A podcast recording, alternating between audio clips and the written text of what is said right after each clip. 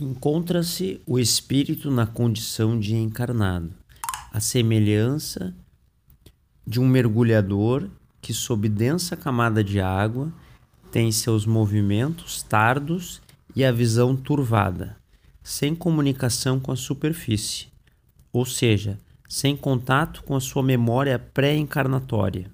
Quando sai da água, adquire a condição de liberdade, o corpo denso é apenas um abafador, um amortecedor, um redutor do, do dinamismo espiritual, limitando-o a um plano de dificuldades a serem superadas e aprendizagens a serem vencidas. Entrar e sair neste mar todos os dias é, pois, um exercício penoso e necessário para o espírito que a cada ida e volta sente a alegria da liberdade e as agruras da prisão.